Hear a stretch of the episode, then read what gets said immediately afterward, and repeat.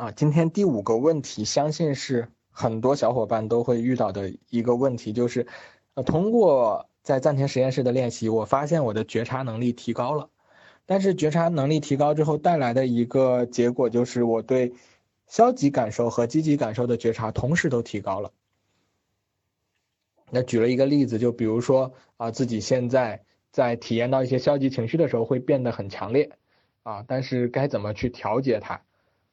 首先问出这个问题，真的代表你的觉察能力啊是很高的啊，就不但能够觉察到情绪的体验，而且能够感受到整个的这个变化的过程。确实，呃，觉察的练习呢，有的时候会同时增加我们积极的和消极的体验。啊，并且由于我们的情绪并不是一个简单的叠加、相互抵消的状态，对吧？就是它不是说积极情绪减去消极情绪这样一种状态，而是你同时有了更多的积极情绪，也有了更多的消极情绪。这个时候呢，你就会发现你的生命因为觉察这件事变得更沉重了啊，就是你的情绪体验变得很丰富，对吧？你可能一天。体验到的情绪顶得上过去两三天甚至一周才能体验到的情绪啊，所以说它变得更加沉重，对吧？但是这不是一件坏事儿啊，为什么呢？因为体验到情绪意味着什么？意味着我们在和这个世界互动的过程中获得了更多的信息啊，因为我们说情绪是信使嘛，就是每一个情绪它都是在向我们传递信息。那么我们对情绪的感受越强烈呢，代表着就是我能够越准确的获得这个信息，就是我们在和这个世界的互动中获得到了更多的、更准确的信息啊。因为这些情绪的存在，我们更清楚的知道自己喜欢的是什么，不喜欢的是什么啊。原来你可能只是在机械的做一件事情，但根本没有觉察到自己的感受，但是现在你知道这件事情对你来说意味着什么了，就是通过。对情绪的觉察，我们可以用更快速的方式学习与这个世界互动，并且越来越能够做出符合我们自身需求的行为，对吧？我们能够觉察到一件事情带给我的感受是什么，我能够觉察到我的需求是什么，我就越来越能够做出符合我自己需求的行为，这是觉察带来的好处。但是更多的消极体验确实有的时候会让我们很累，对吧？就是因为在消极的状态下，人的。这种情绪或者说精力，它是很容易被消耗的，啊，所以说理想的状况就是我们的消极体验能够比积极体验少一点，啊，就是有人专门研究过这个比例，就是说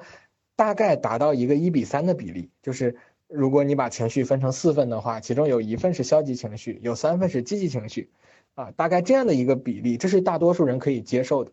啊，所以说我们的目标就是。在练习觉察的同时呢，我们需要有意识的调整这个比例，就是调整积极的体验和消极体验的这个比重。那么怎么去调整呢？就是我们可以把自己的注意力当做一个探照灯，对吧？就是在正念练习的时候，其实我们用过这样一个隐喻，就是我可以把自己的注意力当做是一个探照灯，然后你就可以想象到，在一片漆黑中，你把这个探照灯照在哪，它就能够照亮。或者说我们能够觉知到哪里，所以说其实关注到哪些事情是我可以去掌控的啊，我可以选择把这个探照灯转到哪个方向上去。那么其实我们积极心理学在做的呢，就是在调整，就是学会调整这个探照灯的方向。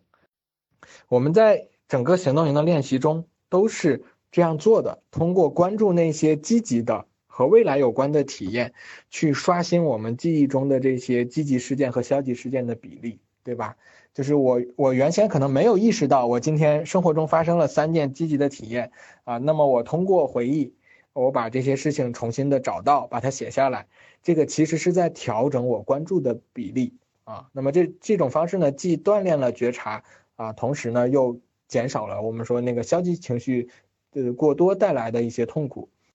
所以说，可能我们练习到一个阶段之后啊，我需要做的就是。要有意识的去调整这个比重，那么这个时候呢，就是坚持做积极心理学的练习，啊，直到你找到那个刚刚好的平衡点啊，也许对你来说并不是一比三啊，也许对你来说二比二就足够了，或者说你需要更多的积极情绪啊，都有可能。就是我们需要通过练习在觉察中找到这样的一个平衡点，就是一方面呢，我能够允许一部分消极体验存在，对吧？我就我还留了一份给他，但是总体呢。就是我需要找到一个自己刚刚好的状态。